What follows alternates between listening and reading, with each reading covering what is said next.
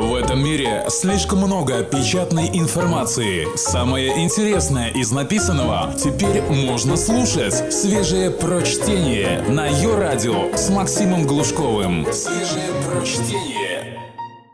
Всем привет! Судя по статистике, этой статьей поделились 6 раз в Твиттере, 27 раз в Фейсбуке, 484 раза во Вконтакте и ни одного раза в Одноклассниках. Введение в экзистенциализм. Для тех глубоких личностей, которые, несомненно, много страдали, предпочитающих думать, что экзистенциализм — это грустные вечера с вином и сигаретами под музыку Radiohead.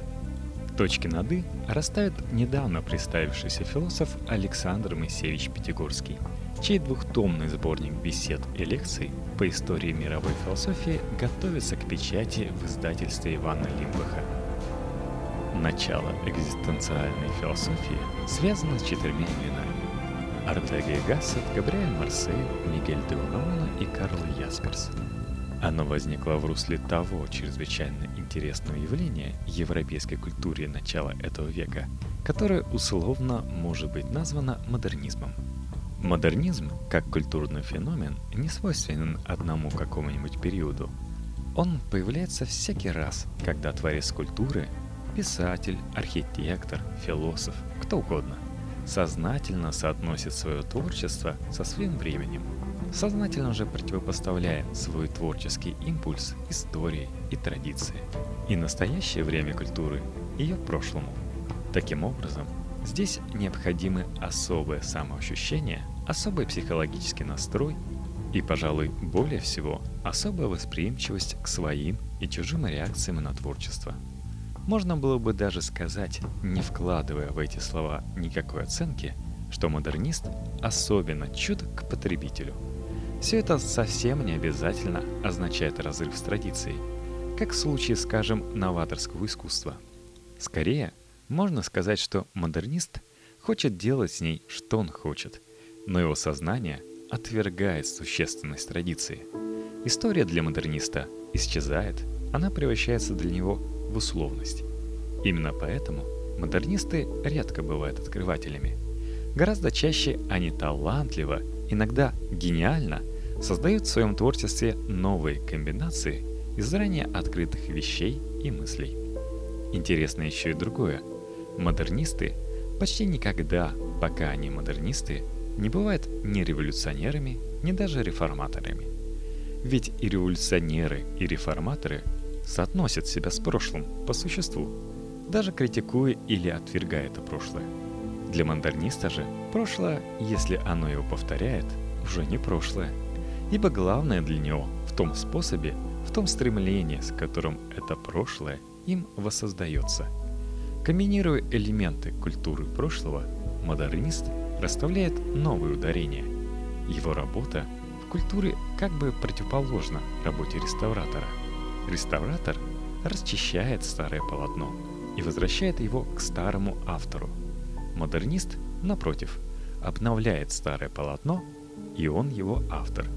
Иногда это чувство авторства граничит с нигилизмом, ибо модернист считает себя самостоятельным создателем культурных ценностей, иногда с традиционализмом, ибо модернист понимает, что исходный материал заимствован из культуры прошлого – но в целом и в основном в модернизме сохраняется то, что мы могли бы условно назвать культурным балансом.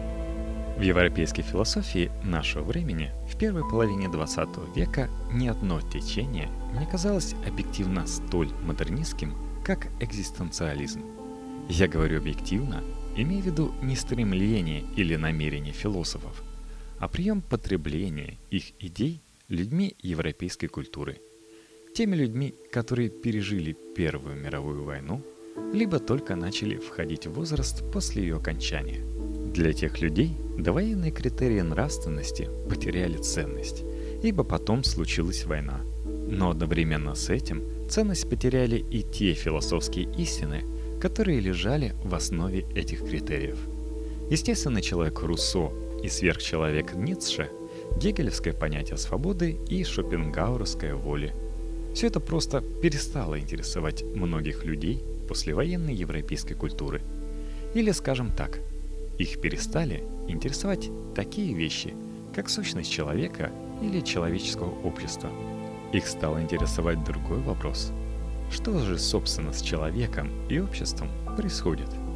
Иначе говоря, проблема бытия уступает в экзистенциализме место проблеме существования. Проблема необходимости – проблеме творчества, а проблема нравственности – проблеме выбора. Понятия существования, творчества и выбора оказались в центре попыток ранних экзистенциалистов объяснить современникам, что с ними, а не с миром, судьбой, историей происходит.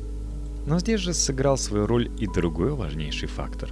С упадком религиозного сознания осознание действительности после военного времени оказалось столь безнадежным по своей сложности дел, что сама эта действительность стала представляться, если не иллюзорной, то, во всяком случае, зависящей от нашего осознания ее. Отсюда весьма модные, в те сейчас от нас бесконечно далекие 20-е и ранние 30-е годы перемещение судьбы из объективности мира субъективность осознания. Отсюда же необыкновенная мода на утопии, шуточные и серьезные. От экзистенциально-социальной утопии книги Олдоса Хаксли «Бодрый новый мир» до 1984 Оруэлла, где утопия так близко подходит к кошмару настоящего, что судьбы-то никакой впереди уже не видно. Бердяев поздних 20-х годов был по существу тоже экзистенциалистом, единственным настоящим русским экзистенциалистом, поскольку у него проблема конкретного и социально-религиозного существования человека – перевесила в это время проблему объективного богопознания. Революция повышает качество религиозной жизни, писал Бердяев в 1932 году. Как раз в это время он говорил, что нет утопий, которые не окажутся, если уже не оказались гораздо действительнее действительности.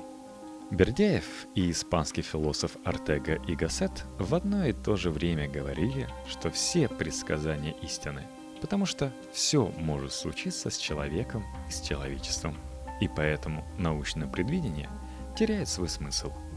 Отношение экзистенциалистов к будущему было разным и сложным. Главным в этом отношении было, пожалуй, предотвращение гибели сознательного и свободного индивида европейской культуры. По его собственному выбору, конечно. Законы истории и социальные закономерности не действуют автоматически – если есть силы, которые лишают человека свободы выбора, то они это делают и сделают не раньше, чем он сам решит отдать эту свободу. И в конце концов, прежде чем дать себе поработить или убить, человек еще может реализовать свою свободу, совершив, скажем, самоубийство. То, о чем с некоторой долей истерики писал Бердеев в отношении русской революции – он еще понимал как следствие духовного склада и судьбы русских, отчасти, как и Петр Яковлевич Чадаев. Он думал или надеялся, что революционный опыт России послужит уроком Европе и миру. Но ранее экзистенциалисты уже не выделяли Россию как Бердяев или Европу как Ницше и Шпенглер. Это выходило, так сказать, из философской моды. Есть человек, люди, массы очень характерно, что книга раннего экзистенциалиста Хосе Ортеги и Гассета называлась «Восстание масс», а книга позднего экзистенциалиста Камил «Восставший человек».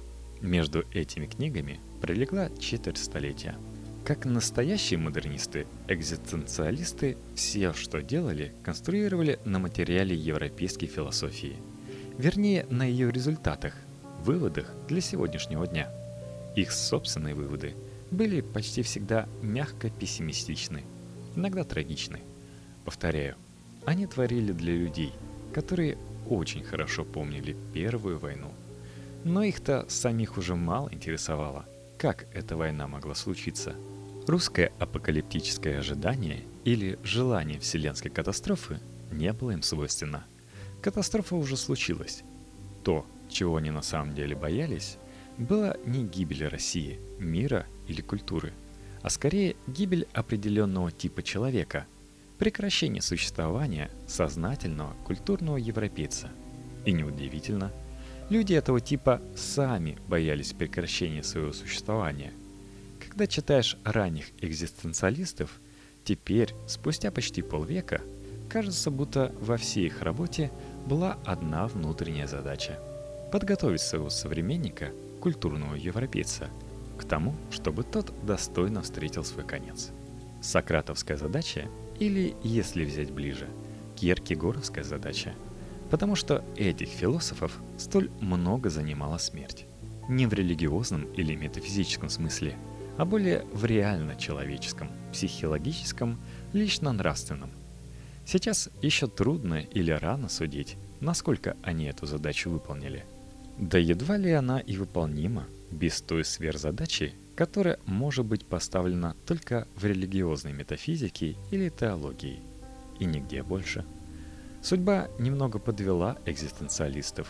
Культурных европейцев стали убивать физически до того срока, который был уготован судьбой для гибели людей их типа. А из тех, кто физически выжил, многие были полностью уничтожены нравственно. Но что замечательно, все ранние экзистенциалисты выжили и как философы, и как личности. Чего никак не скажешь о многих поздних, и даже о позднем Бердяеве – Вторая мировая война покончила с модернизмом философии. Поздние экзистенциалисты обращались к будущему тех масс, в которых ранние экзистенциалисты видели главную угрозу себе индивида.